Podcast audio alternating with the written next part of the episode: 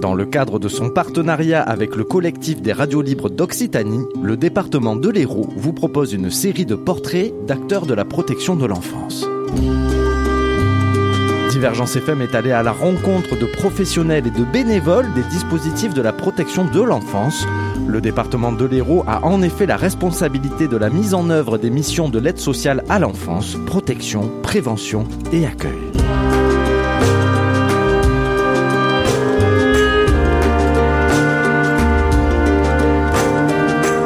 Aujourd'hui, rencontre avec Véronique Kaloueba, vice-présidente du département de l'Hérault, déléguée aux solidarités, enfance et famille.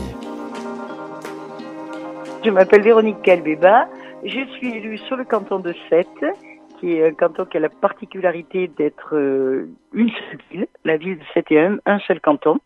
Je suis élue avec Gabriel Blasco et je fais partie de la majorité départementale et à ce titre, le président du département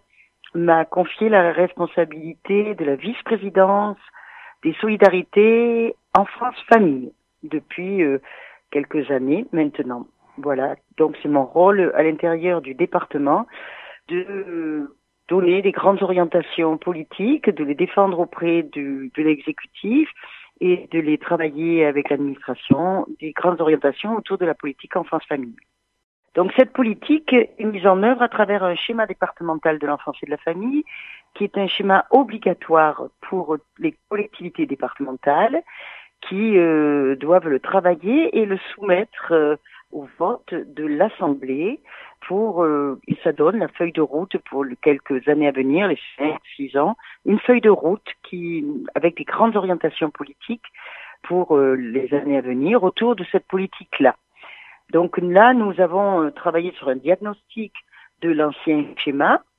euh, pour en connaître ce qui avait été réalisé, pour en connaître les difficultés, les bons points, les mauvais points, etc. Et à partir de là, nous avons mandaté un cabinet pour travailler sur le nouveau schéma avec cette fois-ci le choix d'une méthodologie participative du diagnostic pour euh, de partir du diagnostic pour définir ensuite des actions. Alors, euh, quand on dit une méthodologie participative, c'est-à-dire que euh, l'objectif, c'était de faire participer le maximum de gens, à la fois les professionnels de l'enfance et de la famille, mais aussi des habitants, et pour savoir quelle était l'image de cette politique-là, et aussi des bénéficiaires autour de plusieurs notions, la notion de prévention, la notion de protection, la notion de bien-être, etc., etc. Donc cette euh, démarche-là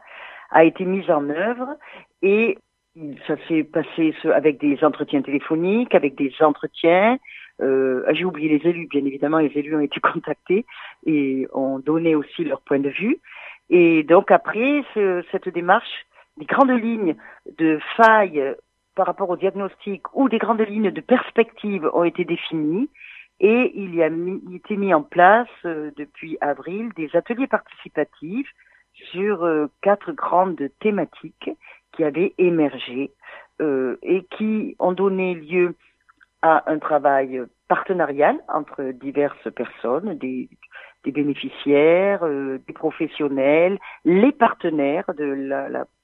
politique enfance-famille, et à partir de là, un nouveau schéma va être construit. Sachant qu'une politique de l'enfance et de la famille, si elle est définie et votée par un exécutif, elle est mise en place et elle est suivie, évaluée par euh, une administration centrale, mais elle est obligatoirement mise en place aussi par un réseau partenarial. Euh, et ce réseau est très important puisque c'est toutes les maisons d'enfants, tous les lieux de vie, toutes les familles d'accueil, assistantes familiales qui euh, prennent en charge les enfants qui nous sont confiés. Plus le travail très très important aussi d'accueil en urgence, on pourrait dire une urgence 24-24, 24 heures sur 24 et ouverte tout le inconditionnel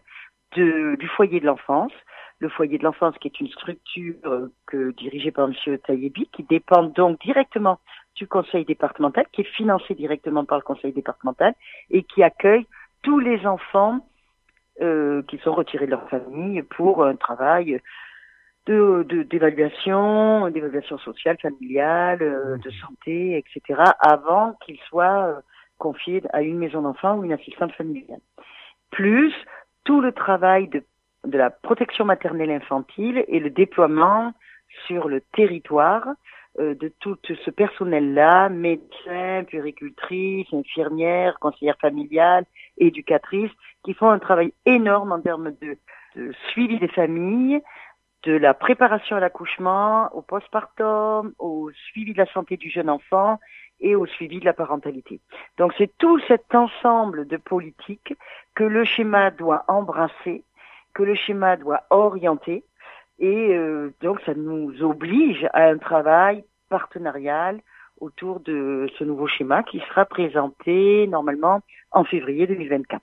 Autour de ces schémas, il y a 294 personnes différentes qui ont participé, donc des, des agents évidemment du conseil départemental et tous nos partenaires autour, avec un travail qui, euh, dont l'objectif c'était vraiment un partage des actions identifiées, de, la reformulation, de l'enrichissement, une identification de thématiques et euh, des propositions ensuite d'actions euh, autour de ces grands objectifs-là. Voilà. Dans le cadre de la prévention, il y a plusieurs axes. Donc il y a évidemment le travail de la PMI dont c'est euh, l'objectif premier, hein, la protection maternelle infantile. Elle sert à faire un suivi des enfants dès, on va dire, dès leur, conception, hein, pendant la grossesse,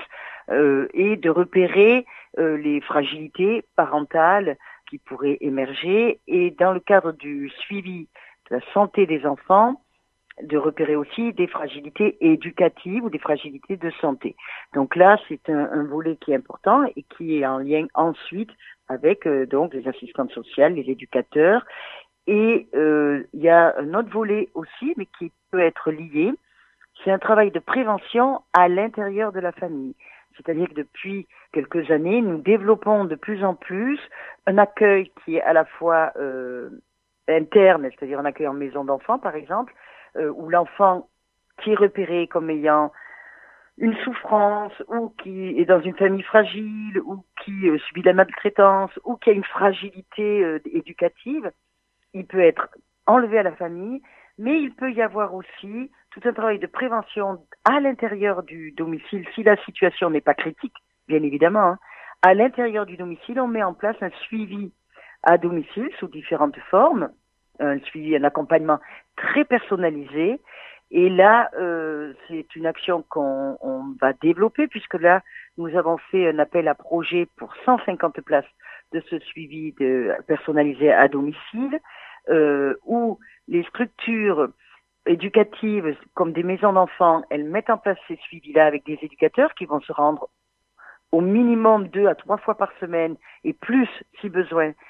au domicile de l'enfant pour aider les parents et pour les conforter dans leur rôle de parents, mais de bons parents, pas de parents euh, déviants ou, ou, ou, maltraitants, et pour éviter justement qu'on arrive au placement. Et dans cet accompagnement, il y a des lits qu'on appelle des lits de répit, c'est-à-dire que les enfants qui sont euh, les parents qui sont en difficulté et les enfants qui peuvent être en difficulté aussi peuvent avoir besoin d'avoir deux, trois nuits par semaine, d'être pris en charge par un collectif, donc ils vont dormir en maison d'enfants, ils sont pris en charge par la maison d'enfants, mais ce n'est pas un accueil 24-24, 7, jours sur 7. Donc on essaye là de pallier aux carences éducatives, d'accompagner les parents et euh, d'éviter justement un placement euh, euh complet, euh, à temps complet et une rupture familiale. Voilà, c'est tout un travail de prévention qu'on met en place, qu'on essaye de mettre en place dès le plus jeune âge pour éviter les grosses ruptures, pour éviter un placement en maison d'enfants, parce qu'après on sait que c'est compliqué de retravailler sur le lien familial, euh, de retravailler du, pour un retour de l'enfant euh, dans la famille, et euh, donc si on est dans le cadre de la prévention, c'est toujours mieux pour tout le monde. Donc euh, les enfants, quand ils nous sont confiés, ils peuvent aller dans des structures collectives qui sont des maisons d'enfants, ou aller chez des assistantes familiales ou des assistants familiaux puisque euh, et là c'est un accueil qui est familial et qui correspond beaucoup plus à certaines situations, comme c'est des jeunes enfants, etc. Et actuellement, nous avons un manque d'assistants familiaux puisque c'était une population qui, où ils sont, elles sont beaucoup parties à la retraite, et il y a des assistantes familiales et familiaux qui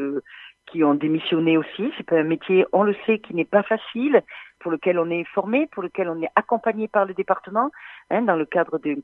suivis euh, par euh, les assistantes sociales, éducateurs, etc. Il y a un pôle de suivi, il y a un service de suivi aussi au niveau du central du département, mais on sait que c'est un engagement qui est très fort puisque vous faites rentrer